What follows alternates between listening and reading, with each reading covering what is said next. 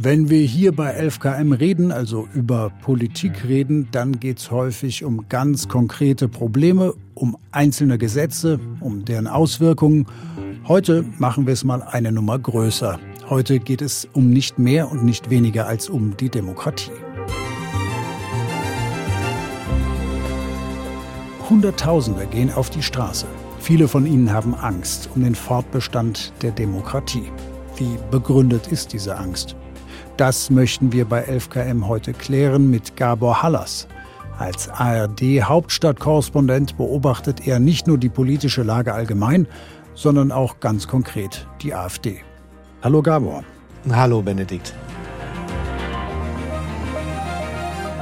Ihr hört 11KM, der Tagesschau-Podcast, ein Thema in aller Tiefe. Mein Name ist Benedikt Strunz. Mich hört ihr ab jetzt immer, wenn Viktoria mal nicht hier sein kann. Heute ist Dienstag, der 23. Januar. In Potsdam haben sich vor einigen Monaten ja rechtsextreme Unternehmer und Politiker von AfD und auch CDU, muss man sagen, getroffen, um offenbar auch darüber zu sprechen, zwei Millionen Menschen aus Deutschland zu deportieren, abzuschieben, darunter Ausländer, aber auch Deutsche, die den Rechtsextremen nicht ins Bild passen. Das alles steht in klarem Widerspruch zum deutschen Grundgesetz.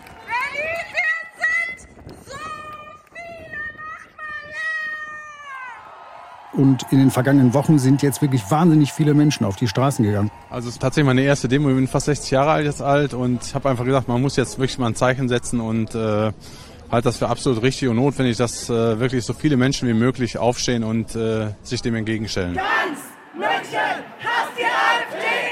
Wenn wir jetzt äh, über die Remigration sprechen, dann rede ich hier persönlich von meiner Partnerin, die nicht mal einen deutschen Pass hat und auf jeden Fall wahrscheinlich die erste wäre, die betroffen wird. Hunderttausende in Berlin, Leipzig, Dresden, Köln, in vielen, vielen Städten. Hat dich die Heftigkeit der öffentlichen Reaktionen auf dieses Geheimtreffen überrascht?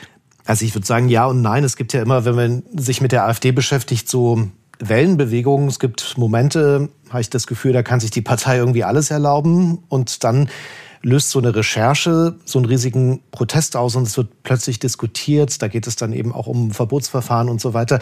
Aber das zeigt halt, es gibt so Anlässe, wo dann plötzlich die Diskussion wahnsinnig nach oben schießt und dann gibt es wieder Momente, da passiert gar nichts. Wie neu sind denn die Details, die da in der Korrektivrecherche genannt wurden für dich? Ich fand sie wenig neu. Mich hat es sehr erinnert auch an Magdeburg, den AfD-Parteitag. Da war ich ja vor Ort. Deswegen stelle ich den Geschäftsordnungsantrag Ende der Debatte und sofortige Abstimmung über den Antrag. Gegenrede Carsten Hülse.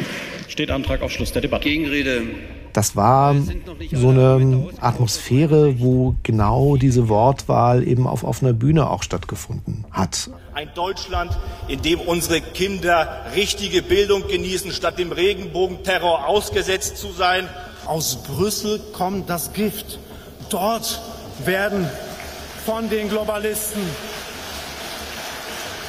Dort werden von den Globalisten still und heimlich Vorgaben gemacht. Es ging gegen Menschen mit Migrationsgeschichte. Also da wurde von den berühmten Messermännern gesprochen, es wurde von Regenbogenterror gesprochen. Also auch das Wort Remigration fiel dort, millionenfache Remigration. Eine Rednerin sagte, wir brauchen Pushbacks, egal was der Europäische Gerichtshof sagt, also Rechtsprechung völlig egal.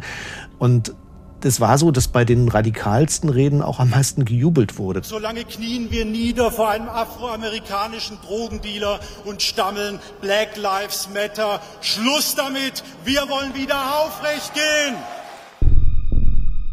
Früher bei anderen AfD-Parteitagen war es ja so, dass es durchaus noch Widerspruch gab, nennenswerten Widerspruch, den gab es dort nicht mehr. Also man hat sich da auch in so einen Rausch irgendwie reinbegeben und es, die Reden wurden, ich gefühlt habe, immer radikaler. Kannst du dich noch daran erinnern, was du damals gedacht hast nach diesem Parteitag, als du dann ins Bett gegangen bist, sozusagen, mit welchem Gefühl du da rausgegangen bist?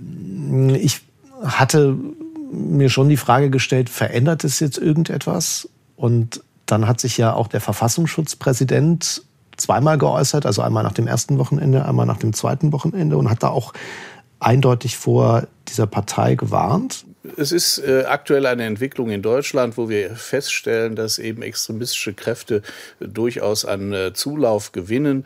Ich denke, es ist äh, richtig, dann zu informieren, wenn es eben Ereignisse gibt, die zeigen, dass hier eine extremistische Bestrebung, eine Bestrebung, die sich gegen die freiheitlich-demokratische Grundordnung richtet, aktiv ist. Das haben wir zu diesem Zeitpunkt äh, getan. Was ich auch bemerkenswert finde, weil das ein Verfassungsschutzpräsident selber die Öffentlichkeit sucht und sagt, da sind Dinge gefallen, wo er Zweifel hat, dass sie mit dem Grundgesetz vereinbar sind.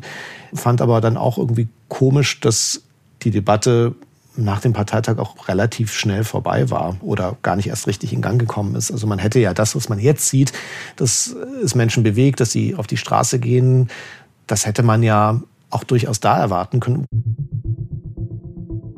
Und trotzdem hat es so lange gedauert, nämlich bis zu diesem Geheimtreffen von Potsdam, bis viele Leute sagen, das ist eine rote Linie, bis hierhin und nicht weiter. Warum ist das jetzt ausgerechnet die rote Linie?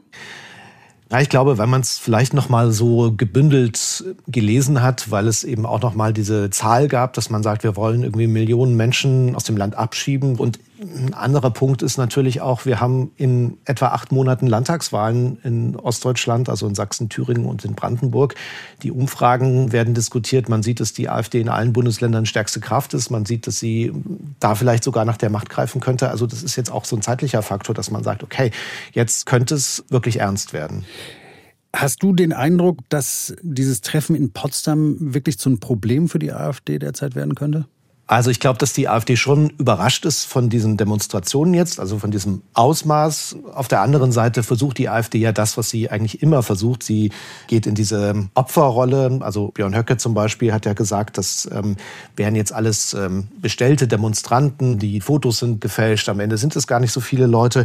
Diese Opferrolle nutzt der AfD natürlich immer wieder. Deswegen kommt ja auch diese Erzählung, der Staat organisiert jetzt diese Demonstrationen, was natürlich Quatsch ist, weil die Leute gehen freiwillig auf die Straße. Aber das, glaube ich, verfängt schon diese Erzählung bei AfD-Wählerinnen und Wählern, dass man sagt, ja, die demonstrieren jetzt gegen die Opposition, die sind gegen uns und dieses äh, Wir gegen die, das ist ja so etwas, was man immer wieder sieht. Ich kann mich daran erinnern, dass in der AfD eine Weile lang eine große Sorge geherrscht hat, dass man vom Verfassungsschutz als rechtsextremistisch eingestuft werden könnte, zumindest einzelne Landesverbände. Das ist dann auch passiert. In anderen Bundesländern ist sie zumindest Verdachtsfall. Und trotzdem hat es aber offenbar nicht so richtig Wählerstimmen gekostet. Ja, also es ist vielleicht sogar so, dass das Gegenteil der Fall ist, dass es der Partei sogar nützt, dass es fast wie so ein Gütesiegel ist. Also dass man sagt irgendwie, ach, guck mal, wir sind die wahre Opposition, weil der Staat bekämpft uns mit allen seinen Mitteln. Das ist etwas, was ja gerade in Ostdeutschland zu beobachten ist, ähm, gibt es ja dann auch so Vergleiche wie Verfassungsschutz ist wie die Stasi, die bekämpfen uns. Und insofern könnte ich mir vorstellen, dass es am Ende der Partei sogar nutzt. Und da sind wir ja auch bei einer zentralen Frage. Die Partei wird ja gewählt, nicht obwohl sie als rechtsextrem eingestuft ist, sondern zum Teil sogar, weil sie als rechtsextrem eingestuft ist. Für andere würde ich sagen, denen ist es ein Stück weit egal. Die sagen irgendwie, wir wählen jetzt diese Partei, um vielleicht auch die größtmögliche Provokation äh, damit zu machen. Also da gibt es natürlich viele Gründe, aber äh, was man halt sieht, Rechtsextremismus ist für viele überhaupt kein Grund mehr zu sagen, ich will diese Partei nicht. Offenbar auch in Ostdeutschland. Lass uns da noch mal hinschauen. Da stehen ja drei Landtagswahlen an im September. In zwei Ländern, nämlich in Sachsen und Thüringen, wird der Landesverband der AfD vom Verfassungsschutz als gesichert rechtsextremistisch bewertet. Welche Szenarien spielst du denn jetzt im Kopf durch? Was könnte nach den Wahlen passieren? Ja, da ist natürlich noch viel im Fluss, aber wenn wir im Moment auf die Umfragen schauen, dann sehen wir ja, die AfD ist in allen Ländern die stärkste Kraft. Und dann ist ja die Frage, wie wird nach der Wahl eine Koalition gebildet? Könnte jetzt sagen, okay, die AfD soll nicht regieren, dann müssen wir halt ganz, ganz große Koalitionen bilden. Das hat aber einen Nachteil, wenn jetzt zum Beispiel CDU, Grüne, SPD, FDP in eine Koalition gehen, dann verwässert das natürlich politische Unterschiede und das verstärkt wieder das Gefühl, über das wir ja auch gesprochen haben, ah, da sind alle gegen die AfD. Dann gibt es noch ein Szenario, dass die AfD vielleicht sogar alleine regieren kann. Das klingt weit weg, weil mit 35, 36 Prozent ist man natürlich immer noch sehr weit weg von 50 Prozent. Aber es gibt die Möglichkeit, dass zum Beispiel alle drei Ampelfraktionen aus dem Landtag fliegen, weil sie knapp unter 5 Prozent haben. Dann gibt es noch irgendwie viele andere Parteien, die es auch nicht in den Landtag schaffen. Und dann reichen vielleicht sogar schon 40 Prozent der Wählerstimmen für eine absolute Mehrheit der Sitze im Landtag. Gabor, viele Menschen, die jetzt auf die Straßen gehen, äußern in O-Tönen, wir haben Angst um die Demokratie. Wenn eine AfD in einer Landesregierung wäre, kannst du dir vorstellen, dass die Demokratie in konkreten Punkten Schaden nehmen kann? Die Würde des Menschen ist für einige in der AfD nicht mehr unantastbar. Also da geht es halt gegen Menschen, die einen anderen Namen haben, gegen Menschen, die woanders herkommen. Da geht es gegen Menschen, die eine andere sexuelle Identität haben. Und das, was uns ausmacht, also unser Grundgesetz, das ist dann durchaus in Gefahr, weil man es nicht mehr achtet, weil man diese Menschen ausgrenzt. Und das ist dann wieder so eine Klimafrage. Wenn man an der Regierungsmacht ist, geht es aber auch konkret um Machtfragen. Man kann dann schalten und walten sozusagen.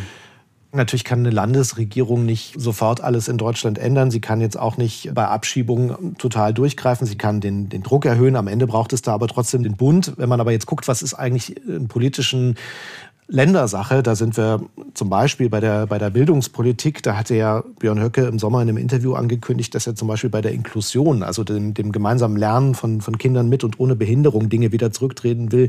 Das wäre zum Beispiel so ein Punkt. Höcke hat auch angekündigt, den Rundfunkstaatsvertrag zu kündigen. Also das hätte konkrete Auswirkungen auf den öffentlich-rechtlichen Rundfunk. Es geht natürlich um Richterposten, die besetzt werden müssen. Da würde der AfD zum Beispiel auch reichen, wenn sie mehr als ein Drittel der Stimmen bekommt, weil sie dann eben auch eine Sperrminorität Majorität hätte, da müsste sie gar nicht regieren. Also insofern, natürlich kann die AfD auf Dinge Einfluss nehmen, wenn sie in, in den Bundesländern erfolgreich ist. aber besonders erfolgreich ist die AfD ja nach wie vor im Osten. Warum ist das deiner Meinung nach so? Lässt sich das jetzt nur mit einem Versagen der Bundespolitik erklären? Ja, das ist so eine Frage, da gibt es natürlich hunderte verschiedene Antworten und vor allem keine einfachen. Also Natürlich ist es so, dass äh, Menschen in Ostdeutschland, das kann ich selber auch gut nachvollziehen. Also ich bin, bin selber in Leipzig aufgewachsen, habe die hab vor allem die 90er als sehr prägend in Ostdeutschland äh, erlebt. Und viele Menschen fühlen sich natürlich immer noch nicht ähm, angekommen, sie fühlen sich vergessen. Und ähm, das, obwohl die Deutsche Einheit ja jetzt schon seit Jahrzehnten besteht. Es gab irgendwie zu einem dieser Jahrestage eine Fernsehdokumentation und da hat eine Frau einen Satz gesagt, der mir eben sehr in Erinnerung geblieben ist. Ich habe neulich einen hübschen äh, Ausspruch gehört.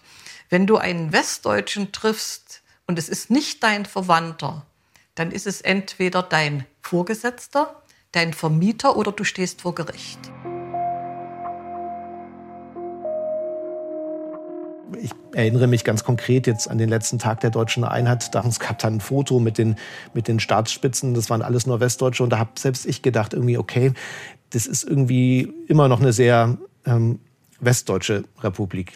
Man kann jetzt natürlich immer die Frage stellen, ist das ein Grund, eine Partei zu wählen, die gegen das Grundgesetz ist, die rechtsextrem ist? Da würde ich sagen, nein, das ist natürlich kein Grund.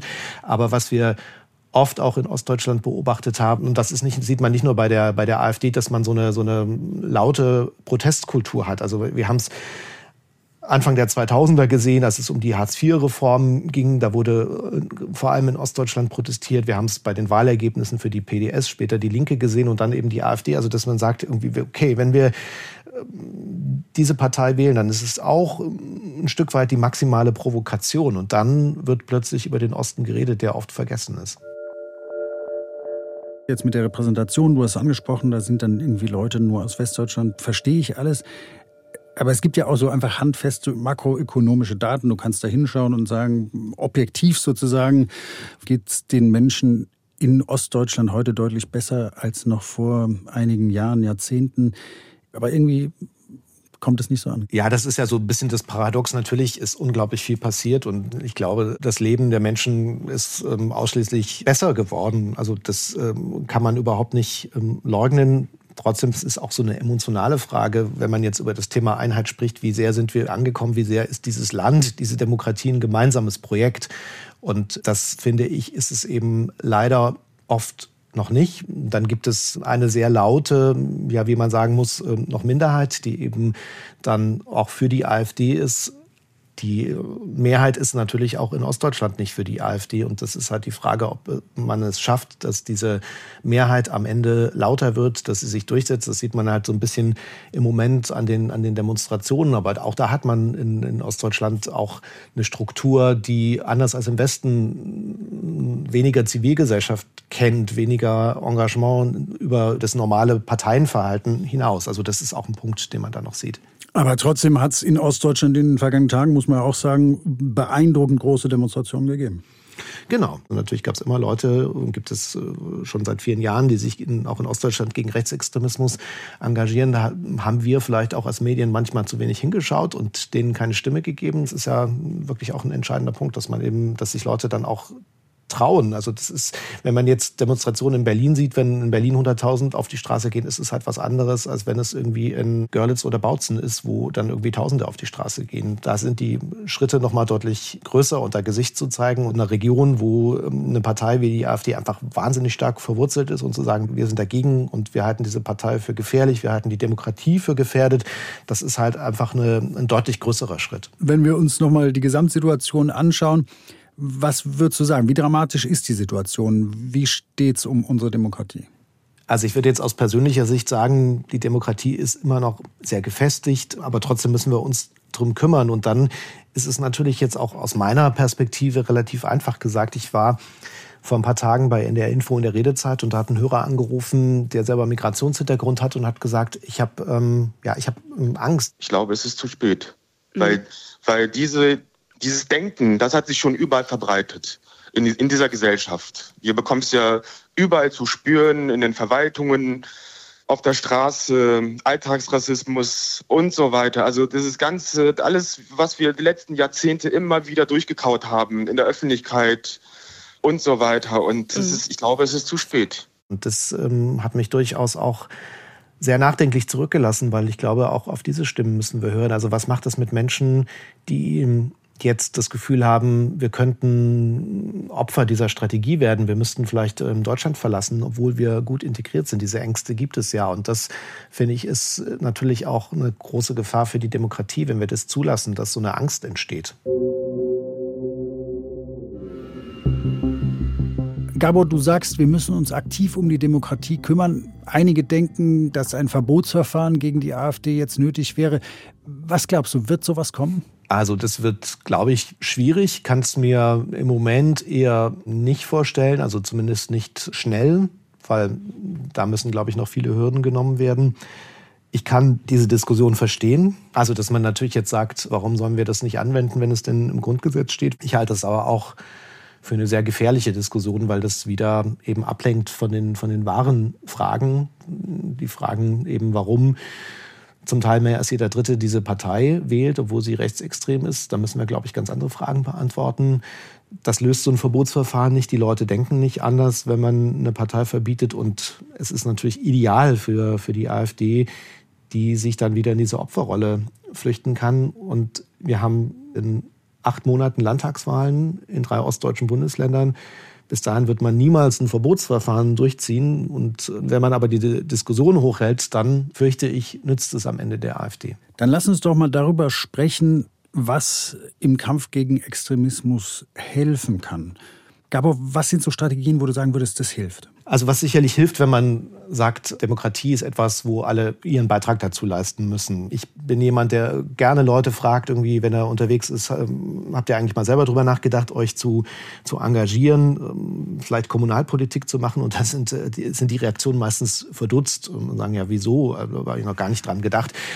Aber das ist ja ein Punkt, wenn man gerade im kommunalen Bereich sagt, ich engagiere mich, ich ähm, muss vielleicht nicht in eine Partei antreten, aber ich kandidiere für den Gemeinderat, dann kann ich ja vielleicht ganz, ganz ähm, schnell auch was bewegen. Wenn es irgendwie um die neue Kita in meinem Dorf geht, ähm, dann habe ich ja durchaus äh, Einfluss. Also dieses Gefühl irgendwie, ja, Demokratie heißt eben auch, ich muss mich engagieren. Es ist nicht so, dass, weil ich Steuern zahle, liefert mir die Demokratie wie so ein Lieferdienst alles frei Haus, sondern nee, ich muss also selber auch was dafür tun. Das ist sicherlich ein Punkt. Ähm, und, und dann, glaube ich, ist es auch durchaus eine, eine Generationenaufgabe. Hast du da ein Beispiel für? Ja, also ich war für unseren Podcast mal angenommen vor ein paar Wochen in Niedersachsen in der, in der Grundschule, in der dritten Klasse und die haben so einen, so einen Klassenrat, die treffen sich regelmäßig und dann diskutieren die einfach über die verschiedensten Sachen. Also ganz konkrete Frage, was machen wir eigentlich zur Klassenfahrt? Die Schulleiterin hat mir noch eine interessante Geschichte erzählt.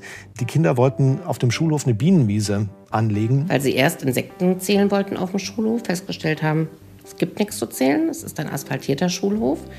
Und dann haben sie angefangen mit kleinen Schaufeln zu buddeln, haben festgestellt, das schaffen wir nicht. Das hätte ich denen vorher sagen können, dass sie das nicht schaffen. Sie hat die Kinder aber einfach mal ausprobieren lassen. Dann haben sie sich auf den Weg gemacht, haben beim Bauhof angerufen, haben nachgefragt, ob es jemanden gibt, der kommt und hilft mit großem Gerät oder einfach auch nur mit Manpower.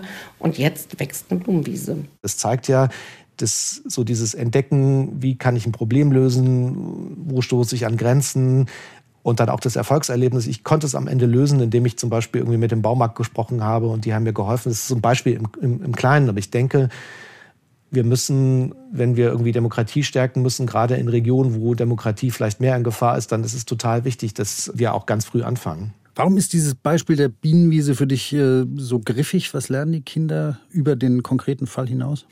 Ich habe ähm, einen Wunsch, ich möchte irgendwas umsetzen, also sei es die Bienenwiese oder sei es eine neue Straße oder sei es in der, in der Bundespolitik, ich will irgendwie das, die Energiewende organisieren. Und dann habe ich eine Idee und stoße vielleicht auf Widerstände, sehe irgendwie, ach, so klappt das jetzt doch nicht. Und ich versuche halt irgendwie einen anderen Weg zu gehen. Ich muss mit Menschen sprechen, die mir, die mir helfen.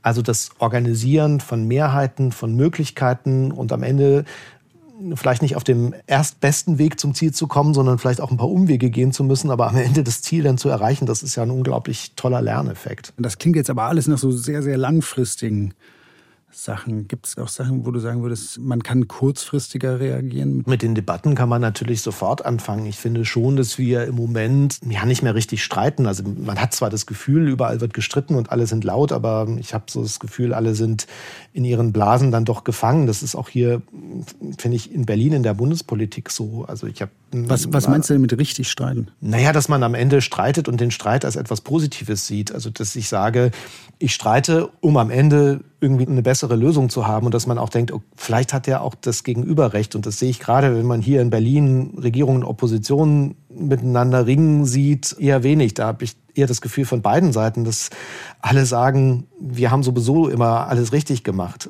Die Union hat sich jetzt ähm, an die Seite der Bauern gestellt bei den Bauernprotesten. Aber die Union hat ja vorher lange regiert und war auch für Landwirtschaft zuständig. Ich glaube, viele Leute merken, dass es nicht glaubwürdig ist. Und auf der anderen Seite auch ein Beispiel, wo die Regierung einen schlechten Job gemacht hat, ist halt dieses ähm, Heizungsgesetz, dass man das eben zu wenig kommuniziert hat, dass man die soziale Frage vergessen hat und dass man zum Beispiel, auch da sind wir wieder bei Ostdeutschland, die Leute im Osten, die sich irgendwie in den 90er Jahren ein kleines Häuschen ähm, angespart haben, dass man die vergessen hat, dass man irgendwie, dass die jetzt nicht so viel Geld auf der hohen Kante haben, um da alles ähm, umzubauen. Daran hat man nicht gedacht und äh, es wäre doch viel cleverer gewesen zu sagen, ey, ihr im Osten, ihr habt ähm, schon mal eine Transformation erlebt in den 90ern. Habt ihr einen Rat für uns? Was können wir von euch lernen? Also so auch Erfahrungen mitzunehmen. Auch das ist aber etwas, was am Ende lange dauern wird. Also ich glaube, schnelle Lösungen gibt es nicht. Aber die Frage, soll man dann gar nichts tun, die sollte man sich ja auch nicht stellen. Also auch wenn es lange dauert, ist ja kein Grund, nicht damit anzufangen. Viele Menschen denken gerade auch darüber nach, wie sie mit der AfD umgehen können, mit den Argumenten oder den Thesen der AfD. Hast du da auch eine Sichtweise drauf? Ich denke, dass es auch gut ist, die AfD inhaltlich zu stellen, also zu gucken, wo sind da Widersprüche. Es gibt Studien, die sagen, dass die AfD für viele, die sie eigentlich wählen, gar nicht so gut wäre, weil sie zum Beispiel durch die Wirtschaftspolitik ärmer werden würden. Oder das Thema Fachkräftemangel. Also die AfD sagt, dass wir selber mehr Kinder bekommen müssen, weil es natürlich an Fachkräften fehlt. Aber das ist natürlich auch etwas, was ja, nicht so leicht umsetzbar ist. Insofern, die Wirtschaft sagt ja, es braucht Zuwanderung ähm, und äh, die Zuwanderung braucht es zum Beispiel auch dort, wo die AfD besonders stark ist, in ländlichen Regionen in Ostdeutschland. Und wenn man solche Punkte anspricht, dann habe ich immer das Gefühl, dass die Partei da auch nicht wirklich klare Antworten hat. Und das ähm, ist natürlich ein Weg, den kann man versuchen zu gehen. Was ist denn deine Einschätzung? Erleben wir gerade eine Art Trendwende im Umgang mit der AfD oder eher so Nummer Demo-Events und danach geht es weiter wie bisher? Ich weiß es noch nicht. Also ich finde das bemerkenswert, dass so viel demonstriert wird. Das ist ein Stück weit auch ein, ein, neues Phänomen und da muss man halt gucken, wie viel das verändert. Auf der anderen Seite tut die AfD eben genau das, was sie immer tut. Auch darüber haben wir gesprochen, dass sie in diese Opferrolle geht, dass sie sagt, das ist alles nicht echt ähm, und dass das natürlich bei Wählern, die in Blasen gefangen sind, auch verfängt. Also würde ich jetzt nicht erwarten, dass wir bei den nächsten Wahlumfragen, die wir sehen, dass wir dann plötzlich minus fünf Prozentpunkte bei der AfD sehen. Nee, so einfach wird es nicht sein. Das ist echt, glaube ich, ein, ein Marathonlauf, wenn man möchte, dass die, die Umfragewerte dieser Partei wieder zurückgehen. Gabor, vielen, vielen Dank. Ich habe viel gelernt. Äh, schön, dass du dabei warst. Danke für die Einladung. Das war 11KM mit Gabor Hallas aus dem ARD Hauptstadtstudio zur Frage, was die Demokratie in Deutschland bedroht, wie man Demokratie aber auch stärken kann und warum das Zeit braucht. Autor dieser Folge ist Moritz Ferle. Mitgearbeitet hat Stefan Beuting, Produktion Jonas Teichmann, Jacqueline Bretschek, Alexander Gerhardt. Redaktionsleitung Lena Gürtler und Fumiko Lipp. 11KM ist eine Produktion von BR24 und NDR Info. Mein Name ist Benedikt Strunz. Und morgen geht es bei 11KM um Biodiesel und einen möglicherweise riesigen Fake. Wenn ihr uns ein Abo dalasst, verpasst ihr das nicht. Macht's gut.